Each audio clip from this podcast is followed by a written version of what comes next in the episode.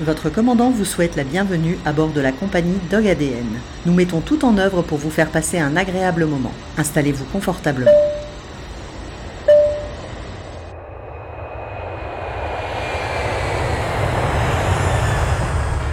Bienvenue dans l'épisode 26 de Dog ADN. Nous partons cette semaine à la rencontre d'Elodie, une sinologiste. Vous me direz, mais c'est quoi ça? On vous dit tout dans cet épisode. En seconde partie, Elodie nous parle également d'Agility, qu'elle pratique au CCV, le club cynophile Vinevois, dans la région lilloise, avec Chiara, son Jack Russell, et Numb, son Australian Kelpie.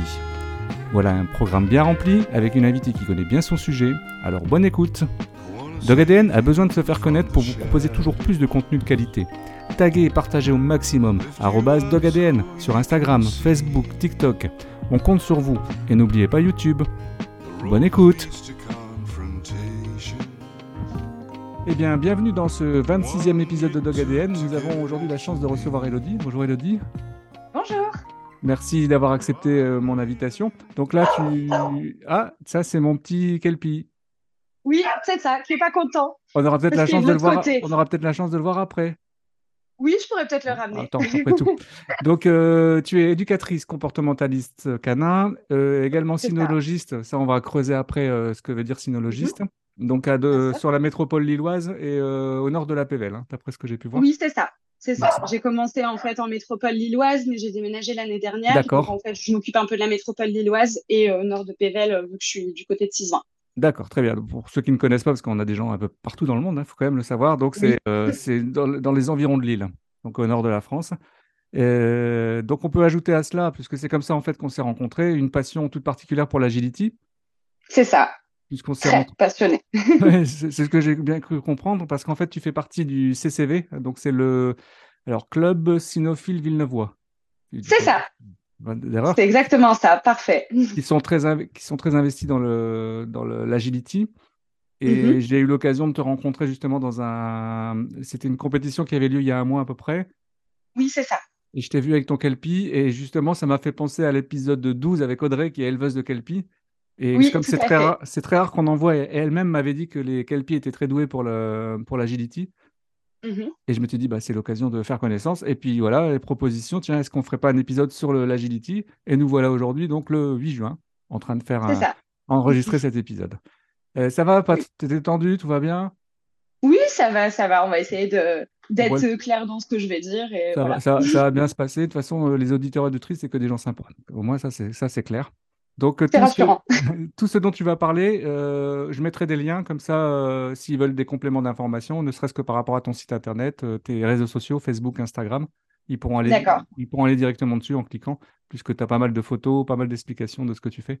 Et ça, j'ai trouvé ça très intéressant. Voilà, ça c'est l'introduction. Est-ce que tu peux te présenter d'une façon globale? Parce que je crois que initialement, ton métier, c'était pas comportementaliste. C'est arrivé par la Non. suite. C'est ça. Alors moi, ben, c'est Elodie, j'ai 29 ans pour encore une semaine. Ah, Euh, faut pas que j'oublie. non, c'est pas. Voilà.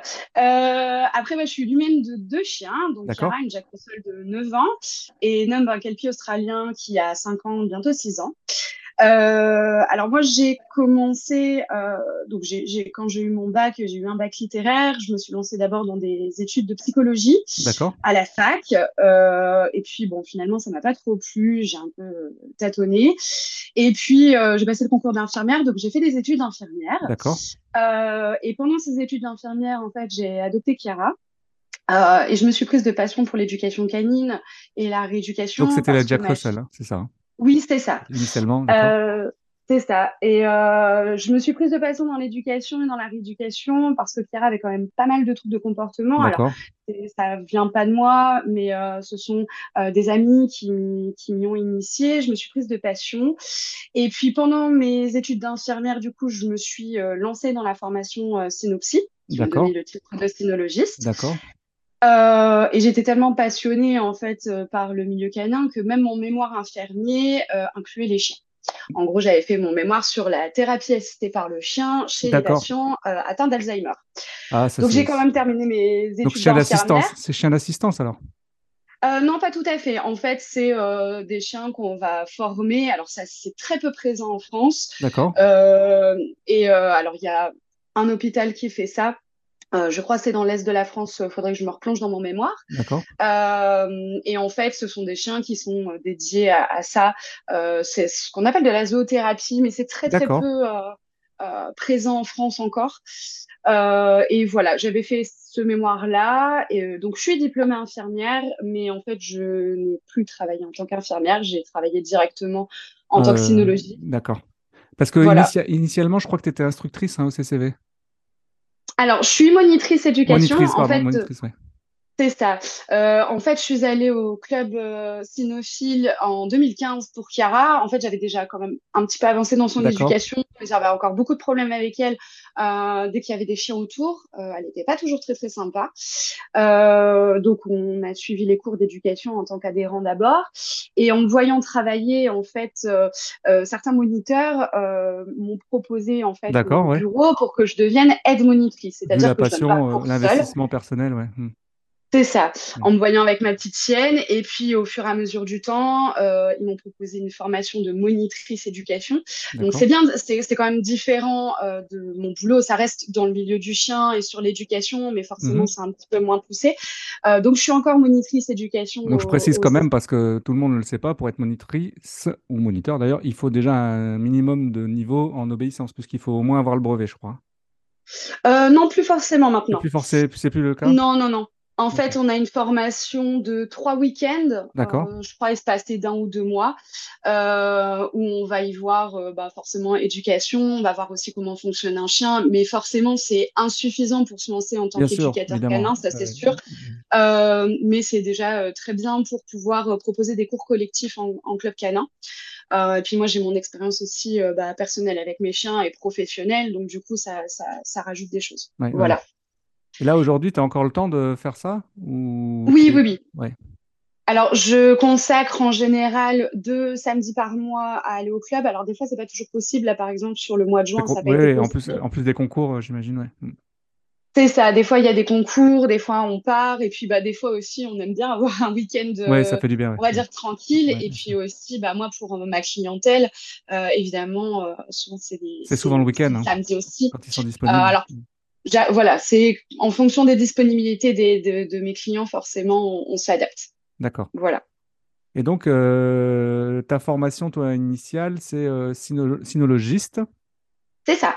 Alors ça, j'aimerais bien que tu m'en parles un peu plus. Bon, tu penses bien que je me suis renseigné, mais que, Oui. que ça vienne directement de toi, euh, parce que je je connaissais pas en fait. J'avais déjà entendu parler de cynologiste, mais je voulais voir un petit peu. Mhm. moi, ce qui m'intéresse, c'est de savoir quel est le, le type d'approche du cynologiste et qu'est-ce qui va Mhm. marquer le cynologiste par rapport à, à d'autres techniques d'approche en fait d'éducation canine? Ouais. Alors, c'est un titre déjà qui est donné uniquement par la formation Synopsie. On ne peut pas avoir le titre de cynologiste euh, en faisant une autre Très formation. bien.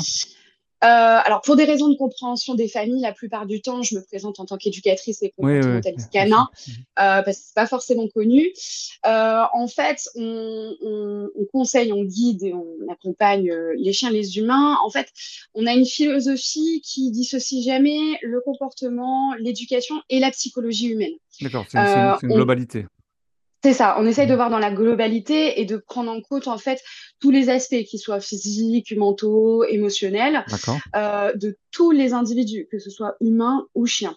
Euh, on va prendre aussi en compte les humains de passage ou même les, les- les animaux de passage, parce que ça, ça a quand même un rôle à jouer. Euh, on n'utilise jamais de solution prête à l'emploi. En fait, pendant ma formation, j'ai jamais vu un plan de comment on apprend la marche en laisse, comment on traite tel ou tel problème de t'adaptes. comportement. Mhm. C'est ça. En fait, on nous apprend à poser les bonnes questions euh, aux humains. En fait, c'est-à-dire que quand ils nous consultent, les humains, les familles, euh, on a souvent euh, la conséquence. En fait, ils nous appellent pour une conséquence, c'est-à-dire un chien qui aboie sur les autres chiens, un chien qui hurle quand ils sont pas présents. Et euh, nous, notre rôle, ça va être de, de- Trouver l'origine. la euh, cause. ouais. Mhm. Voilà, c'est ça pour pouvoir intervenir et proposer des solutions qui sont adaptées. Alors bien sûr, ça c'est ce qu'un éducateur canin et un comportementaliste va faire, euh, mais nous on a vraiment euh, euh, là on va avoir des fiches techniques pour euh, euh, avoir un entretien de qualité et un bilan de qualité pour pouvoir après proposer des solutions. Donc euh, là il va falloir être inventif des fois dans, dans ce qu'on va Oui, proposer. Mhm. et voilà, on n'a pas de fiche technique et en fait l'idée c'est de vraiment créer un, quotidien harmonieux pour tout le monde. c'est pas toujours évident de vivre avec un chien parce que bah, ils n'ont pas le, même langage que nous. après il faut savoir les écouter bien sûr, mais du coup on essaie de prendre en compte tout ça. Voilà. L'aspect psychologie de, de l'humain, c'est pas 80% de ton travail? Ah oui, c'est 80% de mon travail. En fait, quand on est, euh, que ce soit sinologiste, éducateur ou quoi que ce soit, euh, on pense souvent à tort qu'il faut juste aimer les chiens pour travailler là-dedans. Euh, c'est en fait qu'une infime partie du métier, parce qu'en fait, notre rôle, ça va être réellement d'expliquer aux humains comment fonctionne leur chien et mm. comment, comment, comment interagir. Telle ou telle chose. Mm, c'est ça. Donc en fait, moi, effectivement, je vais leur montrer euh, sur leur chien, mais l'idée, c'est que ce soit eux qui prennent le relais à un moment donné. Mhm.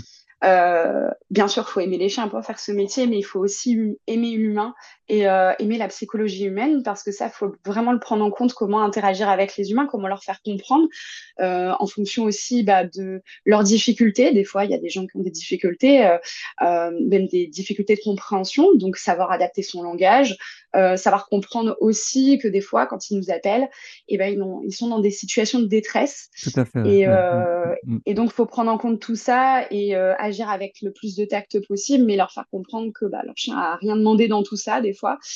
Et puis, bah, parfois aussi faire face à, à, comment dire, des humains qui sont pas toujours très, très sympas avec leur chien. Ouais.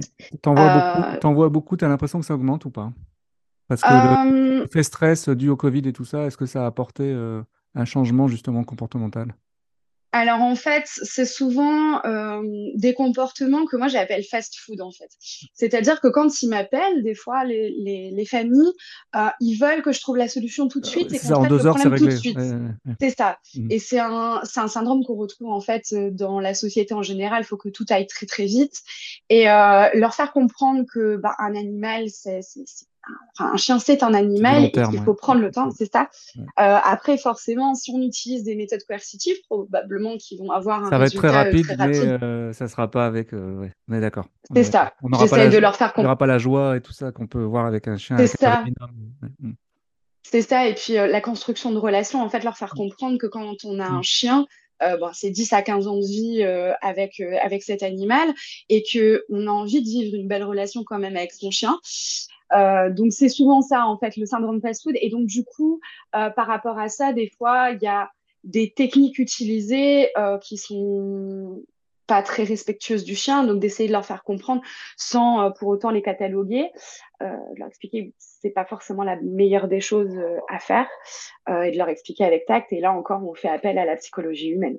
Parce qu'on reste encore sur un, je trouve, un terreau fertile d'agression envers l'animal, moi? Je vois par rapport à l'animalerie où je discute beaucoup avec les gens et tu essayes de leur faire comprendre que c'est un petit peu trop ce qu'ils disent par rapport à, ce qu'ils peuvent faire avec leur animal. Ils ont, du mmh mal, ils ont du mal à comprendre. Tu vois, pour eux, oui, c'est ça. en fait, ils ont banalisé la violence avec l'animal. Oui, c'est ça. Il y a la banalisation et puis il y a aussi euh, toutes ces méthodes qu'on trouve sur Internet. En fait, euh, j'ai beaucoup de familles qui font un mix de tout ce qu'ils voient. Euh, des fois, c'est des bonnes choses et puis des fois, c'est des mauvaises choses. ils font des mix avec leur chien et le chien comprend plus rien. Et on est en fait à la frontière de la maltraitance sans en être vraiment. Enfin, c'est un petit peu compliqué. Donc, d'essayer de les remettre, on va dire, à zéro sur leurs croyances. Euh, après, il y a aussi une autre forme de maltraitance que je vois de plus en plus, c'est le chien bébé. Euh, notamment chez les jeunes. Mmh. Euh, ça, ça se retrouve beaucoup. Il y a maintenant beaucoup de jeunes qui ne veulent pas forcément d'enfants, ce que je comprends. c'est une projection, ouais. Mmh, mmh. C'est ça, et commencent à projeter sur l'animal. Alors, en soi, pourquoi pas, mais souvent, ça dévie sur un non-respect du chien, un non-respect de ses besoins de chien, et là, ça devient compliqué. Voilà. D'accord. toi, est-ce que tu as des spécialités euh, Parce que je trouve que chaque éducateur, par rapport à, ses, à, ce qu'il aime, il va avoir une spécialité. Bon, toi, déjà par rapport à l'agility ou peut-être le sport. Je ne sais pas si tu pratiques d'autres sports canins.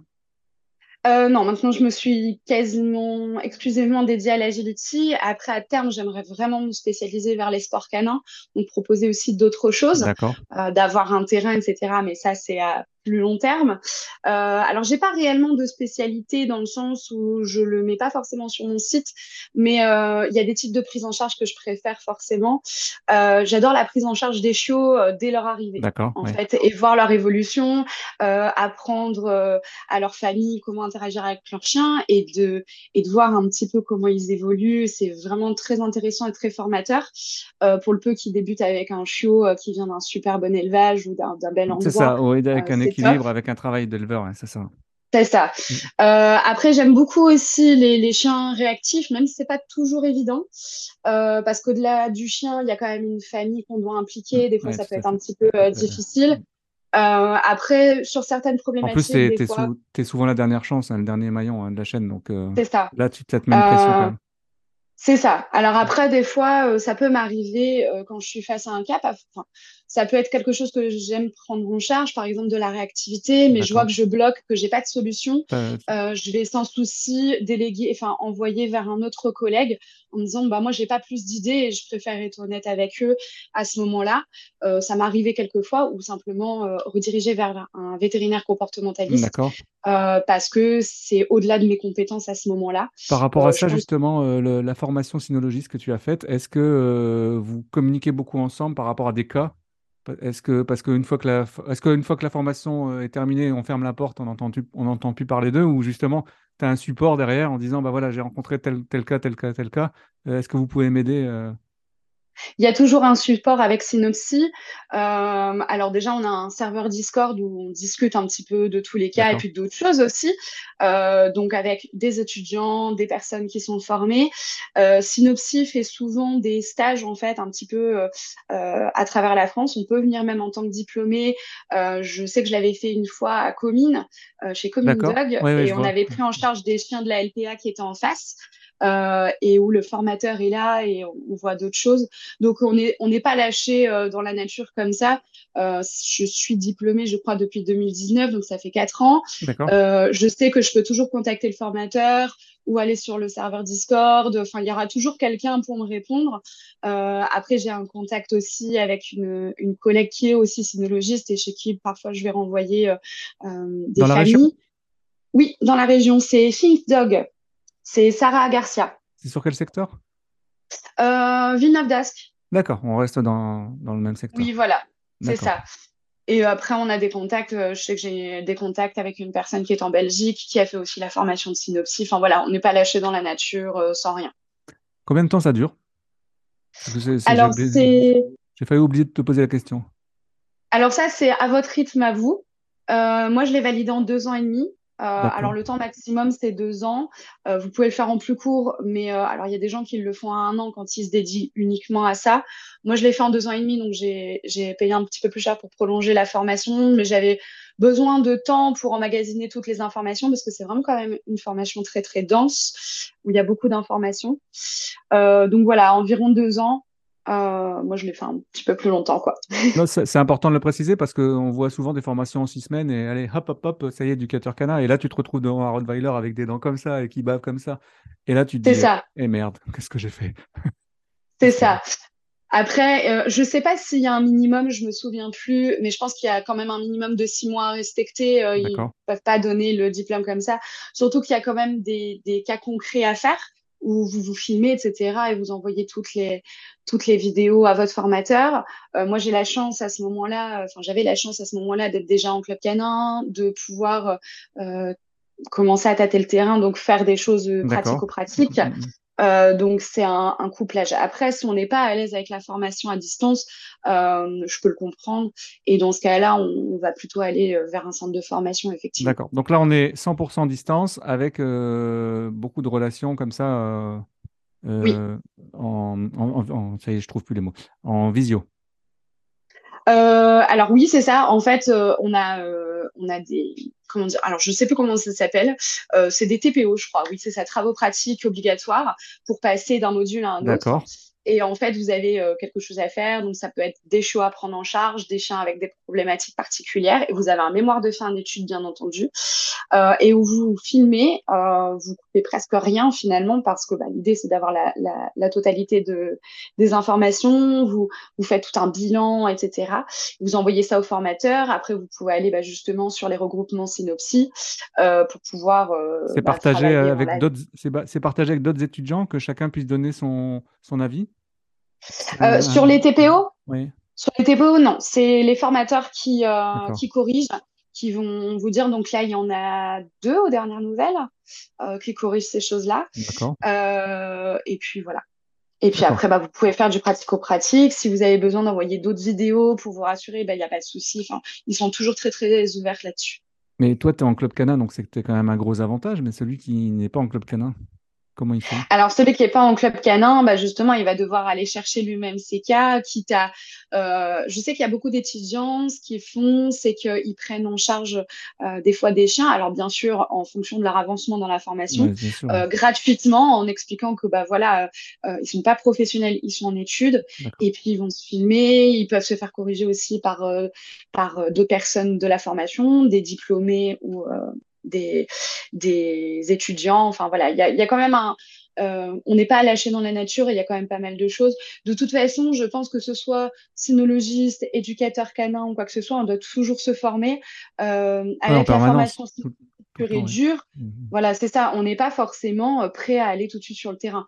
Euh, moi, je me suis pas lancée tout de suite, tout de suite. C'est-à-dire que j'ai été diplômée en 2019, je me suis lancée en 2020. Euh, j'ai pris quand même le temps de, de, de tâter le terrain, ce que j'étais prête ou pas à prendre en, euh, les cas que j'étais prête à prendre en charge, parce que forcément, des fois, on se sent pas prêt. En, en, fin de formation, j'étais pas prête à prendre des chiens avec des, des, des grosses, grosses problématiques. Il faut déjà te rassurer toi-même te rassurer toi-même par rapport à tes compétences, parce qu'on a vite euh, l'impression d'avoir touché le plafond de verre quand on a des cas particuliers, donc il vaut mieux pratiquer, pratiquer, manger du chien, comme on dit, et puis après. C'est euh, ça.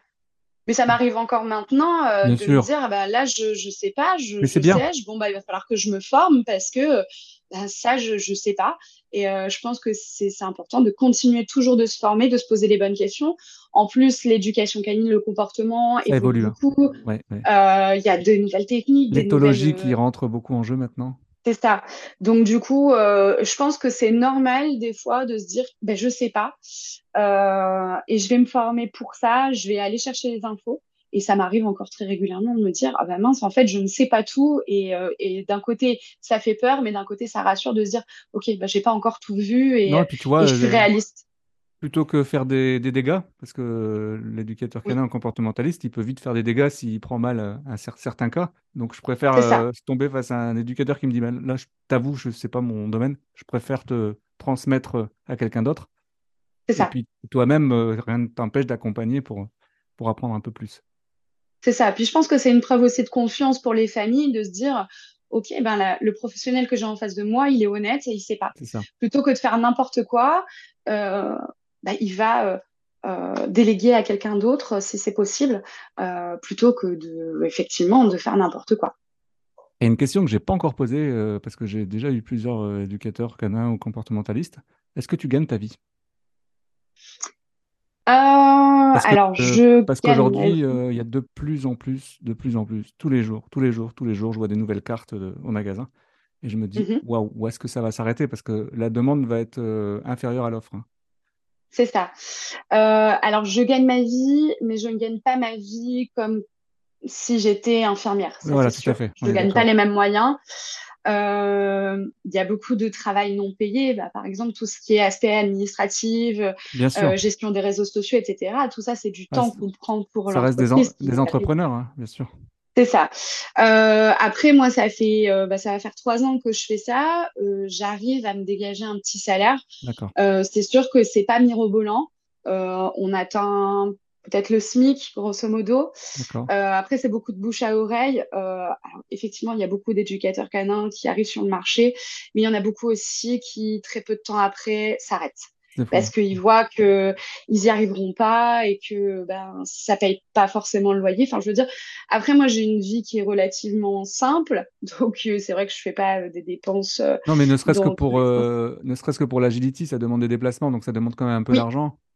Donc, euh, ça. on a envie de vivre de sa passion aussi. Euh, moi, tu vois, c'est pareil. euh, moi, l'animalerie me permet de, de faire ce podcast, me permet de vivre, de, de faire de l'obéissance, de, de pouvoir me déplacer à droite à gauche. Euh, Mhm. en fait, c'est mon intérêt, en fait. C'est ça. Moi, la Porsche, Euh, Ferrari, je t'avoue, je m'en fous un peu. Par contre, le berger allemand, ou tout ça, ça, c'est mon, truc à moi. Chacun son truc.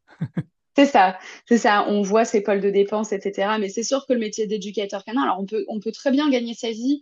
Après, euh, moi, je suis sur un rythme de, de travail aussi qui me permet aussi de m'occuper de mes chiens.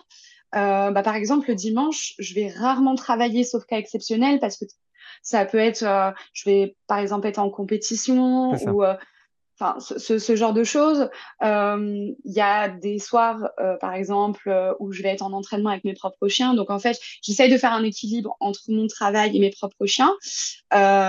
Donc forcément, je gagne peut-être moins ma vie que quelqu'un qui va y dédier 100% de son temps. J'essaye de faire un équilibre aussi avec ma vie sociale et ma vie personnelle. C'est important. C'est important. voilà, pour avoir un équilibre. Et puis des Mhm. fois aussi, je pense que je serais pas capable de prendre euh, trop de, de cas en charge euh, pour la simple et bonne raison que c'est très énergivore et des fois ça peut bouffer. Il y a eu un moment où je prenais quand même beaucoup de cas compliqués euh, en charge.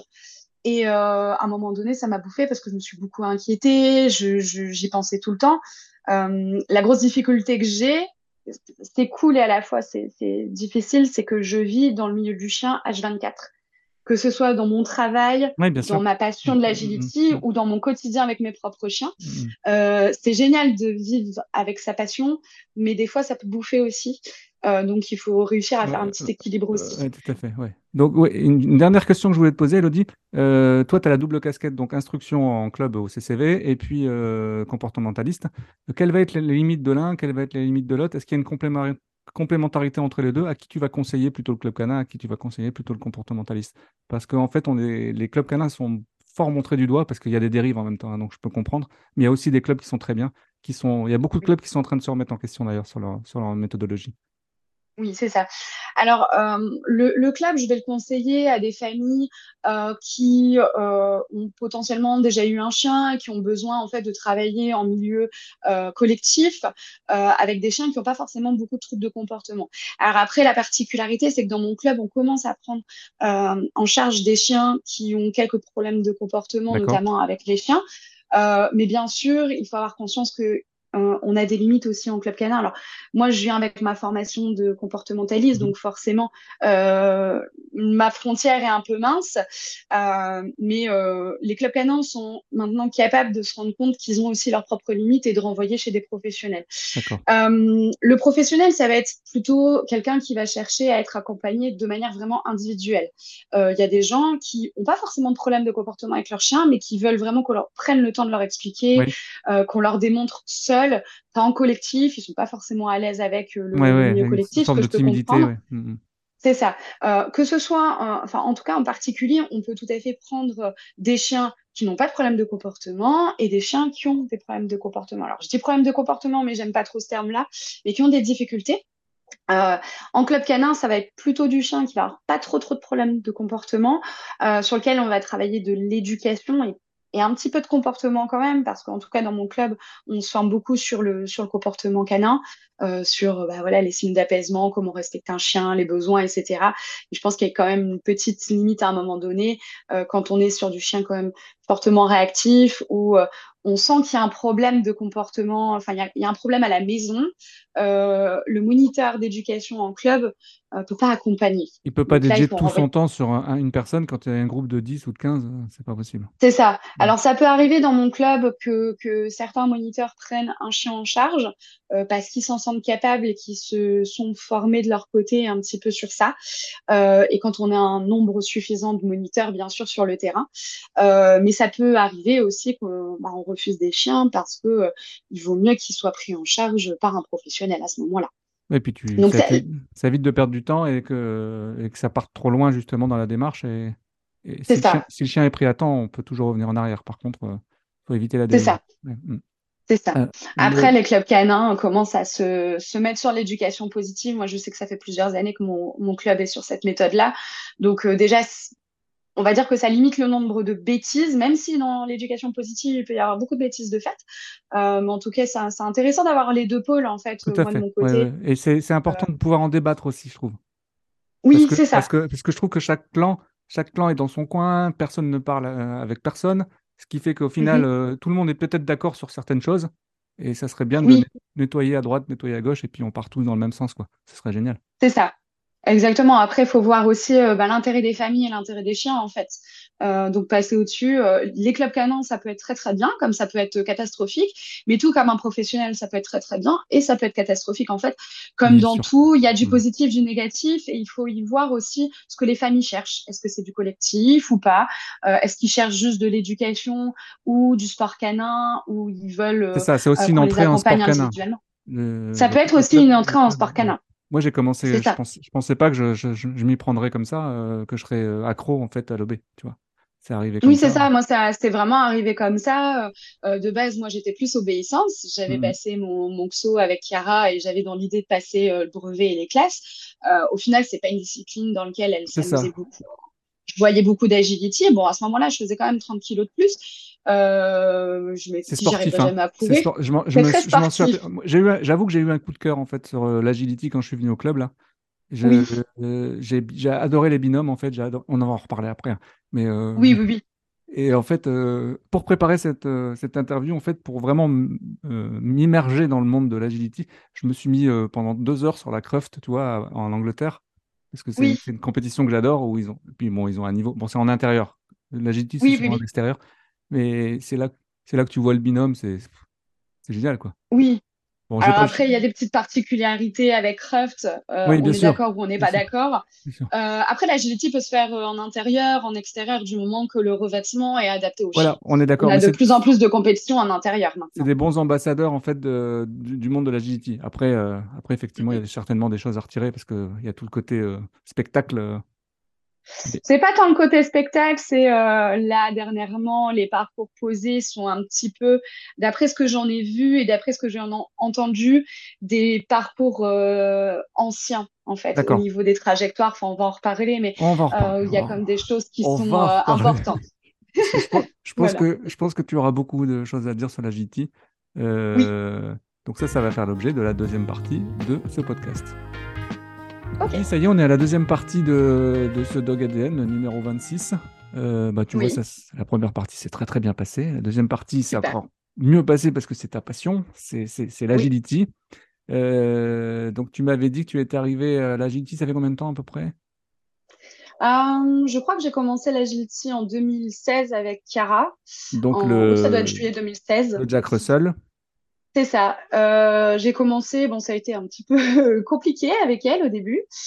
Euh, puis je me suis pris de passion. Il y a un homme qui est arrivé en 2017. Euh, j'ai fait mes premiers concours en 2018 avec Chiara. Et puis avec Nom, il a commencé en 2020, mais il a fait un concours. Il y a eu le confinement. Et puis euh, bah, là, ça fait, euh, je crois, deux ans qu'on tourne avec Nom réellement Le et avec Chiara euh, qui continue. Les performances avec le confinement, ça a été très compliqué. Moi aussi, euh, il a Oui, 4 ans, Faro, donc euh, c'était il y a 3 ans, je crois, le confinement maintenant. Euh, oui, c'est ça. Donc ça. a été très compliqué parce que ça tombait en plein l'âge de les 10-12 mois du chien où là, on a beaucoup de choses à faire. C'est vrai que ça a été assez compliqué. C'est ça. Et donc toi, le club, le CCV, on rappelle, hein, le cercle, non pas le cercle, je, prends- je me trompe avec Tourcoing, cynophile. je me trompe avec mon, mon club de Tourcoing. Donc le club cynophile Villeneuvois, donc, ça. euh, euh, donc qui sont de plus en plus spécialisés, j'ai l'impression, en agility. Alors, pas forcément spécialisé, mais c'est vrai qu'on a quand même, euh, on est beaucoup de licenciés. Euh, après, ça fait quand même pas mal d'années. Il y a du matériel, hein, quand on, quand on y va, oui, on voit que on a la chance d'avoir des infrastructures qui sont très chouette, grandes, chouette, du ouais. très bon matériel. Euh, on a aussi un ancien champion du monde, bon, malheureusement, qui a déménagé là cette année dans le sud. Mais euh, le club Cynophile Villeneuvois est quand même connu euh, depuis un moment. Même en OB, hein, oui, c'est ça. Et, euh, une très bonne section d'OB aussi, avec une juge dans le lot. Euh, on a aussi une section de flyball, la section éducation. Euh, donc ça Il y a c'est flyball a aussi, même. d'accord. Ça, c'est Oui, intéressant pour ceux qui chercheraient éventuellement une session flyball. Ok, C'est ça. d'accord. Donc CCV, de quelle fédération ça dépend l'agility? C'est une fédération à part, à part entière? En fait, c'est géré par la CNESC qui est gérée elle-même par la Société Centrale. Elle va gérer l'agility, le flyball, le dog dancing, euh, discipline. Donc, le, à partir de quel âge on peut pratiquer le, euh, l'agility et euh, quel est le niveau minimum qui va être requis euh, en termes d'obéissance? Parce qu'il faut commencer certainement par l'obéissance, parce qu'il faut bien qu'ils comprennent ces directionnels, il faut bien qu'ils comprennent la base. on, va parler plus d'éducation. Il faut un minimum d'éducation parce que forcément, ça se fait sans collier, sans laisse, sans harnais. Oui, surtout si c'est un hein. club. C'est ça. C'est un club vous dit non, non, laissez le collier pour faire le parcours, vous refusez immédiatement parce qu'un chien peut se faire très très mal. L'idée, c'est que le chien nous suive euh, sans qu'on ait d'artifice, euh, euh, laisse, etc., qui soit un minimum sociable avec ses congénères ou en tout cas qui ne va pas déranger les autres chiens. après, il y a, ah, en réalité, il n'y a pas réellement d'âge minimum, c'est-à-dire qu'on pourrait très bien commencer à deux mois dès qu'on a le chiot. Alors, c'est pas ce que nous on conseille. on va attendre déjà de faire l'éducation, la socialisation qui va être super importante. Mais il y a des chiens maintenant qui commencent très tôt, mais ça va être réellement adapté au. C'est-à-dire qu'il n'y aura pas de saut, euh, il n'y aura pas de travail dit de zone, on pourra en parler après. Euh, on va vraiment adapter le travail.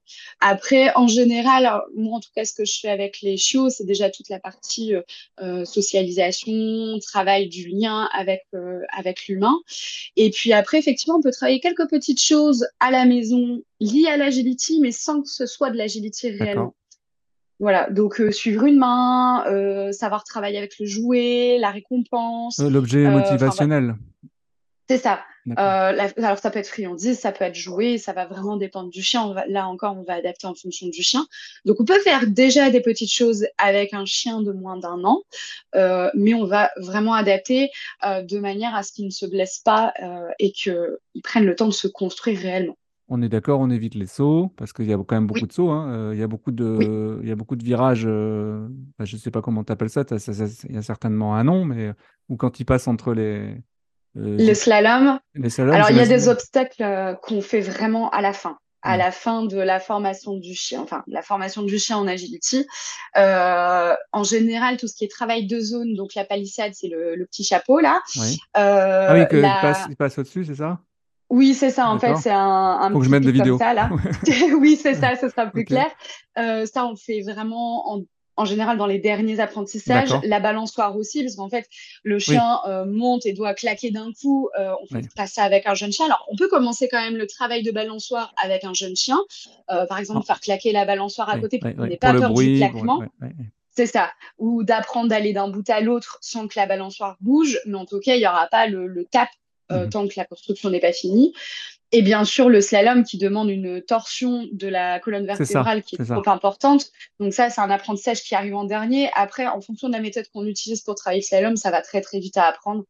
Euh, donc on n'est pas pressé. Euh, après, pour ce qui est de la passerelle, donc en fait c'est ce petit truc comme ça, là, enfin grand truc, plutôt, avec un plat au milieu.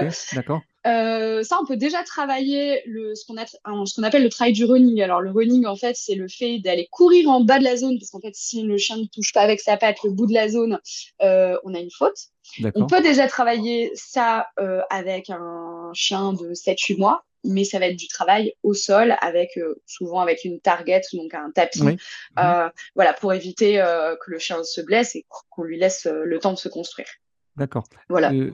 donc, il y a plusieurs niveaux. Donc nous, par exemple, euh, je vais, on va faire des parallèles, ce, sera plus facile. Euh, nous, par exemple, le XO, de toute façon, le XO, c'est pour tous les sports canins. Donc ça, c'est, je pense que même en agility, ils sont obligés de passer d'abord par le XO. Alors non, on n'est pas obligé. C'est pas obligé, d'accord. Euh, mais moi, j'ai toujours préféré passer le XO. Avec mes deux chiens, j'ai préféré passer le XO. mais il y a un truc à côté. Alors, je ne sais plus exactement comment ça s'appelle. le CESC, e en fait, c'est c'est un c'est pas vraiment de l'obéissance, c'est plus de, de, voir un peu le comportement du chien. Euh, il y a mmh. quand même une petite marche en laisse, etc.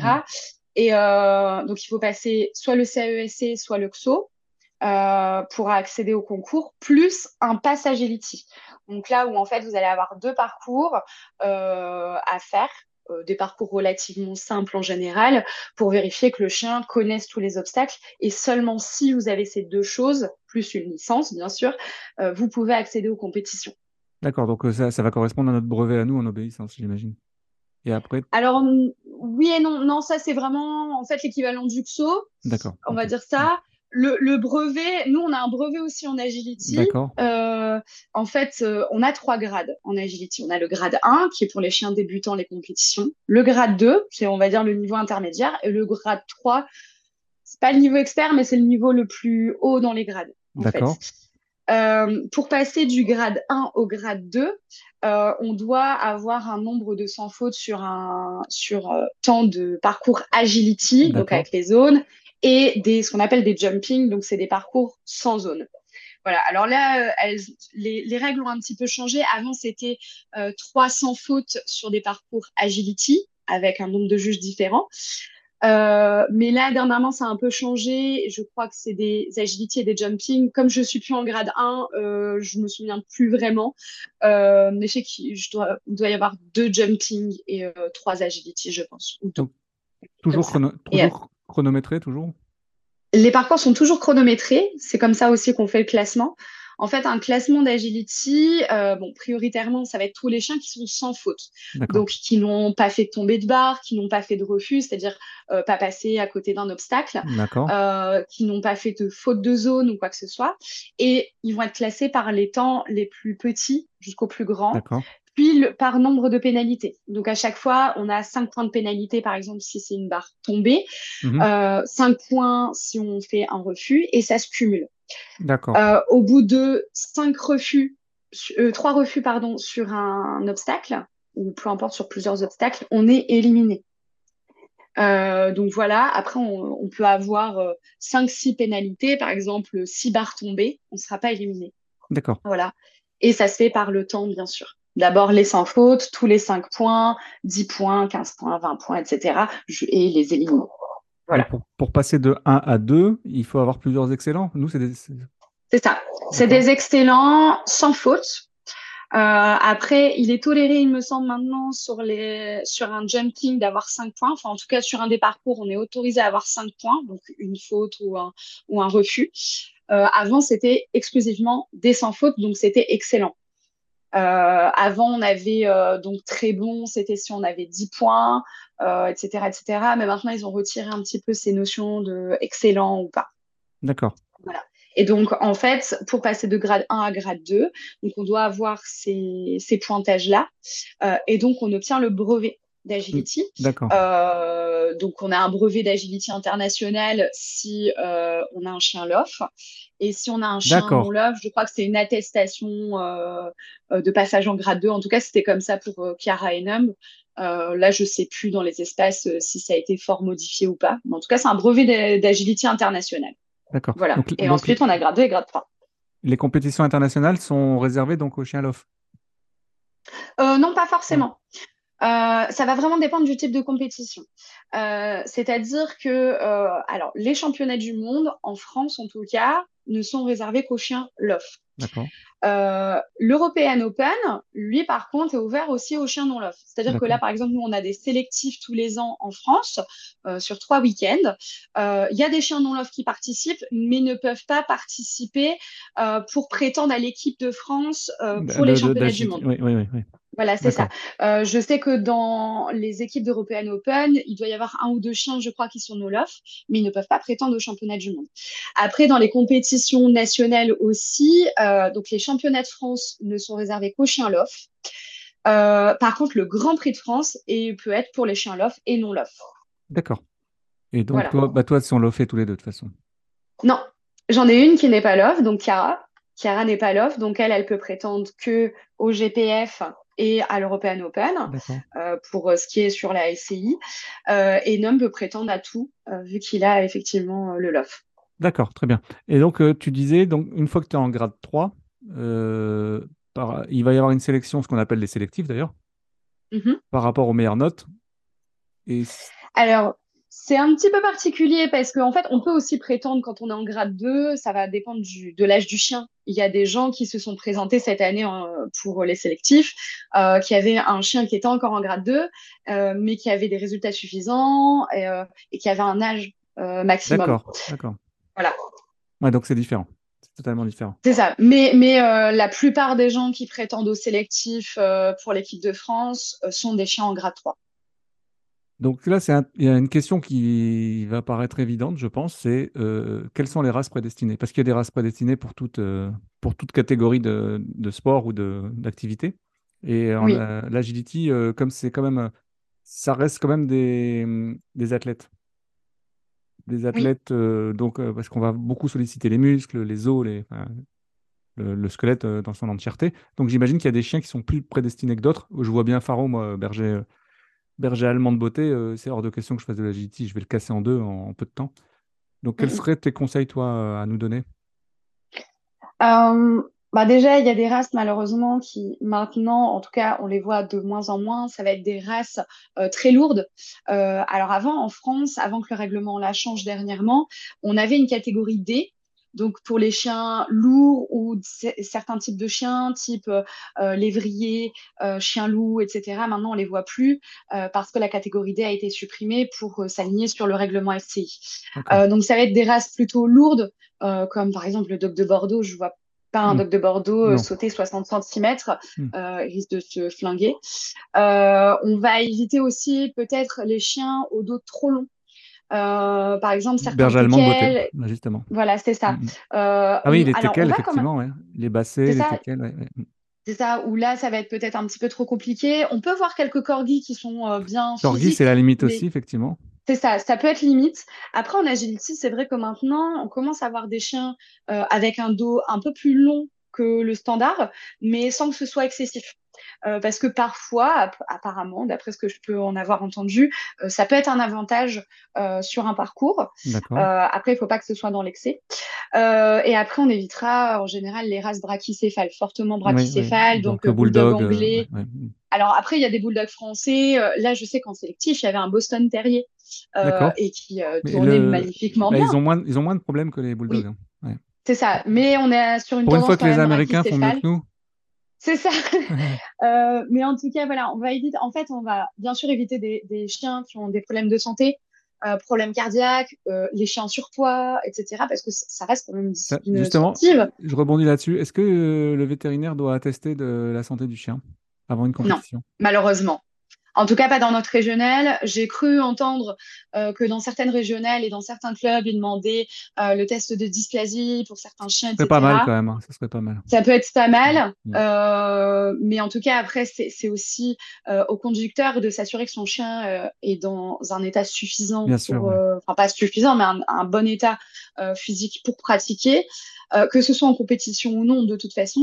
Et si la personne n'est pas capable de, de s'en rendre compte, euh, le moniteur aussi qui, euh, C'est ça, qui euh, donne cours, ouais, ouais, ouais. l'encadrant, euh, voilà, mm, qui, ouais. qui va dire bah là ton chien est pas adapté. Euh, par exemple, je, je vois bien que on, on va éviter de prendre des, des lévriers, par exemple des très grands lévriers, type lévrier afghan. Je sais qu'on en a on en a une au club qui avait fait de l'agility il y a quelques années, mais maintenant elle n'en ferait plus parce que pour lui l'effort est trop important pour entrer dans un tunnel. Quand bien même on, on met les barres au sol, il y a quand même des tunnels, on peut pas le faire monter sur des zones, c'est trop compliqué. Enfin, risque de se faire mal. Donc voilà, on va prendre des, des chiens avec peu de problèmes de santé, en tout cas on évite, euh, des chiens qui sont au niveau physique plutôt adaptés. Donc il y, a- il y a des races de chiens qu'on va retrouver très souvent, c'est le border collie qui ressort euh, dans des races plutôt grandes. Euh, on va voir le Shetland aussi, le berger des Pyrénées. Intéressant le Shetland aussi. Oui, ça peut être très très intéressant. Ouais. Euh, Il y en a beaucoup en sélectif, euh, Donc pour ceux qui connaissent niveau. pas le Shetland, c'est le collet en version plus petite. C'est ça. Euh, on a le berger des Pyrénées aussi, euh, qui, s'en sortent vraiment bien. Euh, ça, c'est pour les races les plus communes qu'on va retrouver sur du haut niveau. Après, on a aussi bah, du cocker, les bergers américains aussi. ça commence à venir de plus en Mhm. plus. Tout ce qui est Russell, Donc berger américain, pour ceux qui connaissent pas, c'est le berger australien en plus petite taille également. C'est ça. Euh, après, on a encore quelques malinois. Alors, nous, dans notre régional, on a quand je même les des ai pas, tervurennes. je les ai pas trouvés super à l'aise. hein. Alors après, ça dépend de la morphologie du chien. Je sais qu'on a des Tervuren dans notre régional. C'est plus léger. qui ont, oui, Mm. Euh, ils ont un physique vraiment très très sportif et sont parfaitement adaptés euh, à cette pratique-là. Euh, les Malinois, ça va vraiment dépendre aussi bah, de la morphologie, du gabarit, du, gabarit du chien, de la mm, mm. souplesse. Il y a des Malinois qui, qui, ont été en équipe de, de France qui oui, sont très, bien. Voilà, c'est ça. Et puis après, même dans, au sein d'une même race, par exemple, même le border collie, on va avoir des physiques très lourds qui ne vont pas forcément être adaptés. Selon les antécédents, bien sûr, bien sûr. C'est ça. Après, ça ne veut pas dire que le format ultra léger est plus adapté qu'un. il faut un compromis. Plus lourd. Mm, mm. C'est ça, il faut un compromis. Il faut quand même rester dans les standards. C'est ça. Et puis après, bien, bien sûr, on a les kelpies euh, Maras de car ah, qu'on retrouve de plus en plus. D'ailleurs, je sais, elle venait, elle venait s'entraîner également euh, au club de Villeneuve d'Ascq? Euh, Audrey Audrey, oui. Oui, elle était venue, mais ses horaires ne me convenaient plus trop. C'est compliqué. mais oui, oui, elle était venue dans notre club, oui. Ils avaient l'air bien doués, euh, les Kelpies, quand même. Alors, les Kelpies, c'est génial. Euh, c'est du berger. Hein. C'est du berger et puis de la bonne taille, quoi. Ouais, par contre, c'est un chien très sensible hein, et qui peut être assez têtu, hein, d'après ce que j'ai pu comprendre. ça peut être très sensible. C'est ça. Après, j'en ai discuté avec euh, d'autres personnes en agility qui ont des kelpies. Euh, souvent, le premier kelpie, c'est un peu sensible et on galère un peu parce que ben, c'est la première fois. Et puis, en général, on commence à comprendre. Là, moi, je, comprends de mieux en mieux le fonctionnement de mon propre chien. Ouais, c'est ça. C'est ça. On... C'est sûr qu'on, avec ce type de chien, le surentraînement n'existe pas. On ne peut pas le faire de toute façon. en tout cas, euh, il voudra pas. Non, c'est ça. La, plupart du temps, alors il y a toujours des exceptions dans une race, mais le surentraînement est presque impossible avec un kelpie. Euh, ça peut arriver, mais c'est assez rare. Euh, mais tout comme avec le border collie, il y a des border collie qui sont très sensibles. Le niveau d'entraînement, justement, tu es à combien d'entraînements semaine euh, dans l'idéal? Maximum deux. J'essaye vraiment de limiter. Ça sollicite quand même, ça, sollicite quand même le corps. Hein ça, va dépendre en fait du type d'entraînement que je vais faire. Si euh, sur un entraînement, on a fait un parcours euh, très technique, etc., peut-être que la séance d'après, avec ce même chien, je vais juste travailler en atelier. bien sûr. Voilà, je vais alléger, juste travailler un running euh, par session de 5 minutes, ou travailler une technique de saut, ou juste pas l'entraîner aussi, c'est possible. là, par exemple, en ce moment, mon kelpie, il est totalement en repos d'entraînement parce qu'on sort d'une grosse compétition de trois jours dans les Cévennes. Euh, et j'ai bien, senti qu'il commençait à être. Euh, c'est bien, d'être à l'écoute parce que moi j'ai vu des choses où il faut sensibiliser sur le fait que c'est des athlètes de niveau. Ils ont quatre pattes, ils sont mhm. très résistants, mais quand euh, ça tombe, ça tombe. Bah, c'est ça. Alors après, c'est bien, vous allez gagner du temps euh, sur la progression parce que vous allez surentraîner le chien, mais euh, il va avoir une durée, on va dire une durée de vie sportive très restreinte. Euh, là, je sais que je prends beaucoup, enfin, je prends soin de mes chiens. Ma Jack Russell a 9 ans, elle a aucun souci de santé, elle est suivie régulièrement et euh, elle tourne comme si elle avait euh, 5 ans, quoi, et sans aucun problème. Après, forcément, on adapte le rythme d'entraînement, euh, on prend en compte ce qu'on est en train de faire et du coup, bah, pour prévoir la prochaine séance. Après, ça peut nous arriver des fois de faire deux gros entraînements, mais dans ce cas, la semaine suivante, on va peut-être alléger. C'est ça. Si on a une compétition le week-end, bah, peut-être qu'on va faire un entraînement euh, léger en fonction du type de compétition qu'on va faire. Les chiens sont entraînés au gainage, tout ça, euh, proprioception, ce genre de choses? À mon sens, pas assez. Euh, en fait, euh, beaucoup pensent que le, chien va se muscler sur un parcours d'agilité ah et que c'est à cet endroit-là. Mm. Alors qu'au contraire, c'est bien à côté. C'est un petit peu comme un, comme un footballeur, par exemple. Il va avoir la un partie footballeur, technique. un vététiste, les canicrosseurs. Voilà, c'est ça. C'est ça. Et il va y avoir une partie plutôt axée sur la musculation, le cardio, etc. Euh, malheureusement, c'est pas encore assez euh, développé. Euh, en France, de toute façon, dans toutes les disciplines, on a quand même un, petit train de retard euh, sur la préparation aux anglo-saxons. Par rapport aux anglo-saxons, j'imagine. bah, ça va être beaucoup les, pays nordiques. Encore, encore. C'est ça. après, en Allemagne aussi, ils ont, ils ont beaucoup de, de, de préparation et ils ont compris, je pense, le fonctionnement du chien. Après, partout pareil. Hein. Euh, mais en France, on, manque cruellement euh, je pense. De programme complet, en fait. Ouais, c'est ça. C'est ça. Moi, c'est pour ça que j'ai décidé de faire suivre mes, mon chien par une professionnelle qui me fait un programme adapté à mon chien par rapport à sa discipline, par rapport à ses lacunes physiques, parce que mmh tous les chiens ont des lacunes physiques quelque part. Euh, et on réadapte euh, toutes les six semaines avec un suivi ostéopathique euh, aussi derrière. J'envoie mes bilans. T'as voilà. anticipé ma question, c'est qui? Qui fait ton suivi J'allais te poser justement la question, est-ce qu'il y a un suivi ostéo? Parce que pour moi, c'est essentiel, surtout des sports comme celui-là. Oui. Alors moi, c'est obligatoire. Euh, c'est donc moi je me fais suivre par euh, Perrine Legrand, qui connaît mes chiens depuis plusieurs années maintenant, euh, parce que bah, mes chiens faisaient partie de son mémoire, donc elle venait voir mes chiens régulièrement et donc bah, comme le film passait bien, donc c'est Perrine Legrand important, qui De, de, venir. donc son nom c'est Ostéopoil. c'est ce que j'allais dire, c'est Ostéopoil. C'est ça, Ostéopoil. donc moi c'est en général deux séances par an minimum, minimum. Après, si je sens que euh, mes chiens en ont besoin, que je sens qu'il y a quelque chose, pas forcément une boiterie, mais je sens qu'ils en ont peut-être besoin, euh, je ne vais pas hésiter à faire appel à Perrine pour, euh, pour faire une petite séance. c'est ça. C'est important. Après, il ne faut pas non plus en faire de trop non plus. Non, on est d'accord. Pas. Si on doit faire trop de séances ostéopathes, c'est qu'il y a un souci quelque part quand même. Soit l'entraînement, soit effectivement. C'est ça. Mais euh, minimum de séances par an. Là, par exemple, euh, mon dernier bilan pour euh, NUM date de février. là, je vais faire appel, appel, à elle pour la semaine prochaine parce que je sens qu'il y a un petit besoin quand même quelque part. donc, c'est pas plus mal. Ouais, c'est du préventif, c'est pas du curatif, on est d'accord. C'est ça. Mais tout comme la préparation sportive, c'est. Alors, effectivement, quand on fait ce genre de préparation, enfin, de la préparation sportive du chien à base de séances de fitness, etc., euh, forcément, ça gagne en performance. Mais ce qu'il faut voir aussi, c'est qu'on limite grandement le risque de blessure. Parce que le corps du chien est préparé à, l'effort qu'il va devoir fournir. Et euh, je pense que c'est important de, prendre soin de ses chiens euh, correctement. je veux dire, c'est nous qui avons choisi l'activité, quand bien même ils s'amusent dans cette activité-là, pour peu qu'on ait bien fait les choses. Il faut considérer aussi l'animal, ouais. C'est ça. C'est, faut les considérer comme des petits athlètes. Et quand je parle de préparation sportive, je ne parle pas que des chiens qui font de la compétition. Euh, c'est-à-dire que euh, même y a pour des gens... le, même le, chien commun de, de Monsieur Tout le Monde, Monsieur Madame Tout le Monde. Tout à fait. C'est ça. J'ai du mal avec euh, la conception d'agility loisir et de compétition. Forcément, en compétition, on demande peut-être plus d'aspects techniques, plus de répétitions, etc. donc, ça demande encore un, un œil plus, plus important sur le chien. Mais euh, même en agility dit loisir, on peut blesser son chien. Il faut un vrai euh, encadrement, hein, parce que c'est dangereux. Tu vois, euh, tu, mets le doigt sur un truc, j'avais pas pensé de poser la question, mais j'y pense là maintenant. Il y a de plus en plus de parcs canins, agility. Moi, je trouve ça ultra dangereux. Ben, c'est pas encadré et souvent les obstacles ne sont absolument pas adaptés. C'est glissant. Ouais. C'est des sauts qui ne bougent pas. Alors, par exemple, j'avais vu un parc canin, je sais plus où, il va où les sauts étaient fixés au sol. Si jamais il touche, euh, bah.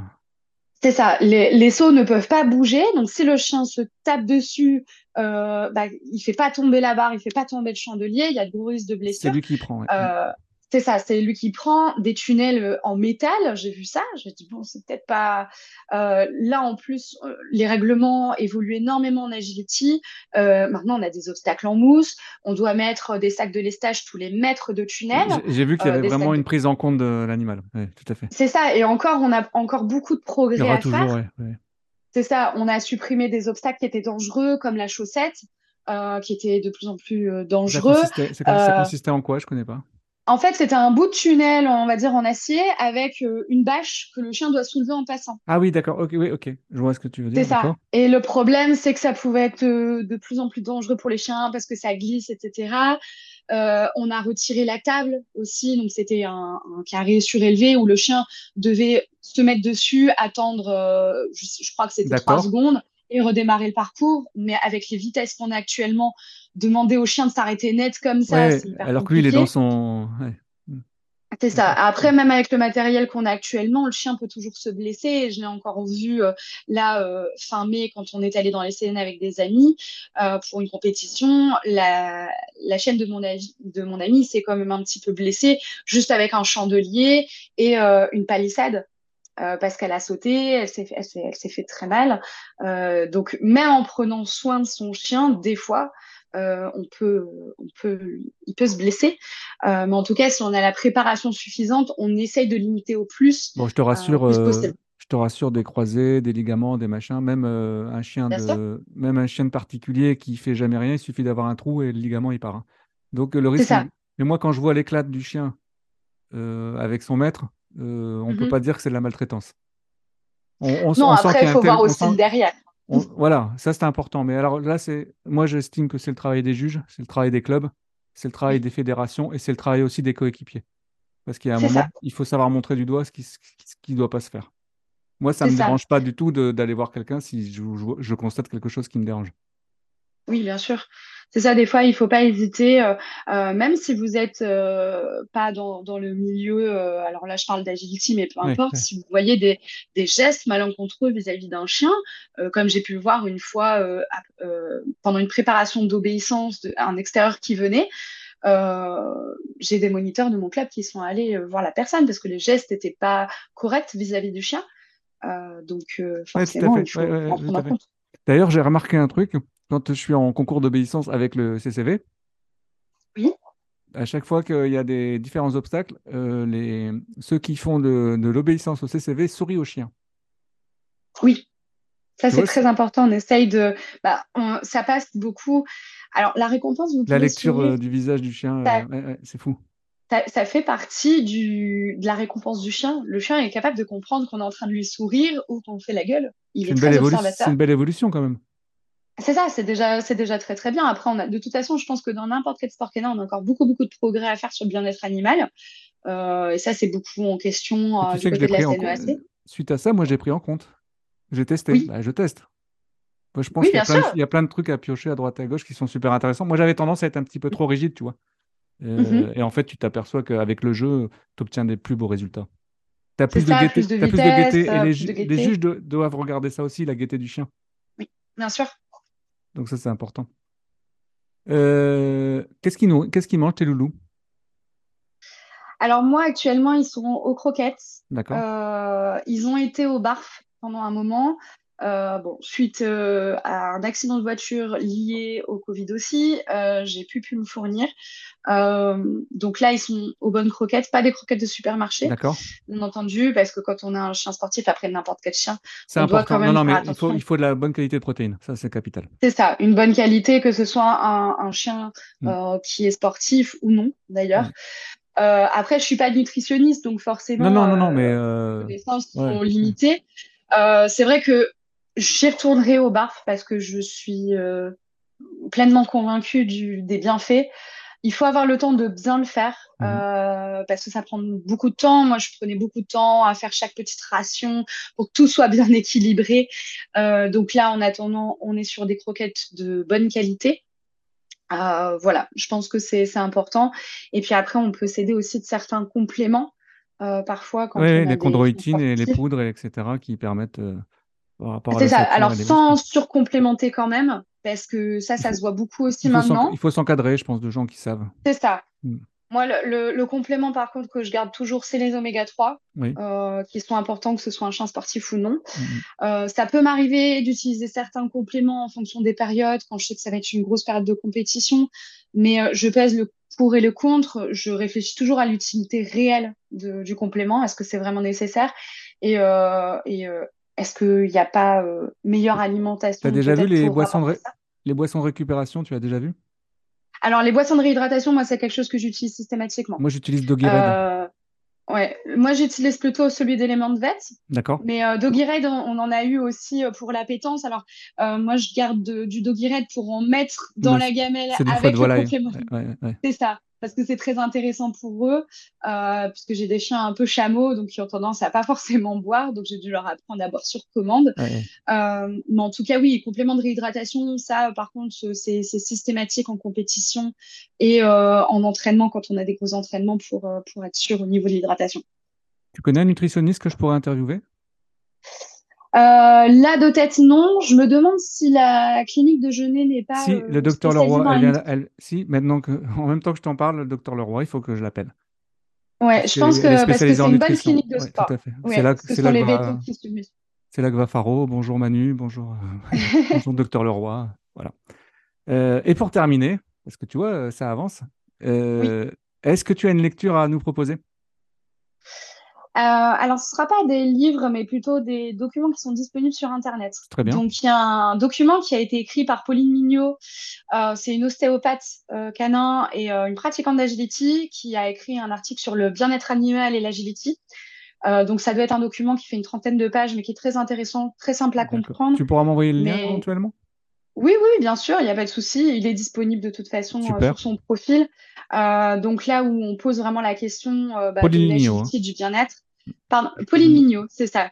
J'enverrai le lien. Ouais, super. Euh, et euh, c'est un article qui a été écrit pour justement la CNEAC, par la demande de la CNEAC, si je me souviens bien.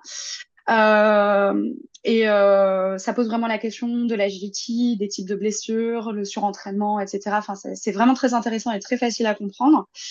et ensuite, c'est un article que j'ai vu dernièrement, bah, justement sur le surentraînement des chiens. Euh, donc qui est disponible sur le site, euh, je crois c'est hybridedogtraining.com, euh, mais qui a été traduit en français sur la page de DogFit. Donc DogFit, c'est la professionnelle qui suit mon chien sur la préparation sportive. donc justement qui pose la question du entraînement du ça, chien. Ça m'intéresse aussi. DogFit, donc qui est ostéopathe et qui est diplômée en fitness canin. Donc c'est elle qui suit mon chien depuis maintenant un an. Euh, sur sa préparation sportive et que bah, je tiens à remercier parce que euh, grâce à elle, mon chien euh, fait de belles prouesses et, on voit quand même le, résultat. Envoie le lien, je vais la, on la citera comme ça. parce que c'est intéressant, tu vois, justement, j'allais te poser la question, je ne savais pas si, cette activité existait. Et, tu vois, c'est quelque chose qui me plairait aussi si jamais je reprenais un chien en plus de Faro pour l'agility ou quelque chose. Je pense que ça serait vraiment dans un, cadre global qui inclurait justement la préparation faut bien faire attention par qui on se fait, euh, on se fait encadrer. Euh, quelqu'un qui soit diplômé, qui soit professionnel. on ne fait pas euh, du fitness canin comme ça. Il y a, y, a, beaucoup de choses à, auxquelles on doit faire très attention parce que même en fitness, on peut blesser son chien. donc c'est important de se faire bien suivre. Il te reste trois minutes pour donner un message que tu aimerais faire passer à nos auditeurs et auditrices. Alors sur le sur le côté euh, sport canin et agility, donc je tiens vraiment à insister sur la partie préparation physique, euh, que ce soit par du fitness, mais aussi par des simples balades, parce que les mhm. chiens sont pas assez baladés, je trouve. Euh, mais aussi le repos. Le repos est super important dans les sports canins. L'importance de l'échauffement, de la récupération, du prendre soin de son chien, que vous fassiez de la compétition ou non. vous avez un, un chien athlète entre les mains. Euh, donc, il faut en prendre soin. Après, pour la partie plutôt comportement canin, euh, je dirais aux gens de, de garder en tête que le temps, c'est la clé. Euh, il y a trop de syndrome fast-food, de je veux le résultat tout de suite, et, et c'est délétère pour le chien. prenez le temps de faire les choses avec votre chien. Oui, vous n'avez pas le résultat tout de suite, mais vous avez une belle relation avec votre chien. Il faut prendre en compte bah, ses besoins de chien, le, le temps qu'il va mettre à emmagasiner telle ou telle information. Euh, et prendre le temps, c'est aussi le respecter. Voilà, un petit peu. Et puis c'est valable aussi en agility hein, et dans tout sport canin, prendre le temps. Et euh, profitez, éclatez-vous, éclatez-vous, passez du bon temps avec le chien. Pas de pression avec le chien, on prend le temps qu'il faut. Voilà. Voilà. Eh, c'était génial. Eh, une heure, une heure, tu vois. Ouais, quand même. c'est fou. Hein Donc, euh, bah, en même temps, euh, quand on parle de passion, tout de suite, c'est difficile. Et encore, on pourrait faire deux heures, trois heures, quatre heures. J'ai essayé de me limiter parce que franchement, il y, a, des choses qui. c'est très, très bien. Sur lesquelles je peux beaucoup m'étaler. Je te remercie beaucoup d'avoir accepté mon invitation. Je viendrai avec plaisir euh, venir voir un entraînement. on, on, va essayer d'alimenter avec un petit peu de vidéo tout ça parce qu'on a utilisé pas mal de mots techniques. Donc, il va falloir que pour, pour, ceux qui vont suivre cet épisode sur YouTube, qu'on puisse leur donner un petit peu de réponse à leurs questions. Euh, je vais mettre euh, tes réseaux sociaux comme ça, si les gens veulent te joindre, je pense que tu seras toujours open à, leur répondre. Oui, il n'y a pas de souci. Merci beaucoup à toi. Bonne continuation. Merci à toi pour l'invitation bah, j'étais très heureuse de faire ce podcast. Et on se recroisera certainement sur, sur, sur les terrains, je pense. Avec plaisir. À bientôt. à bientôt, au revoir. Et voici qui clôture ce 26e épisode de Dog ADN. Merci d'être resté jusqu'au bout. N'oubliez pas, vous pouvez nous laisser des commentaires, nous envoyer un message sur dogadn.fr.gmail.com Et si vous avez l'occasion, n'hésitez pas à nous mettre un petit 5 étoiles sur les différentes plateformes d'écoute. Et cet épisode sera également disponible sur YouTube. Je vous souhaite une excellente semaine et des grosses caresses à vos toutous. Ciao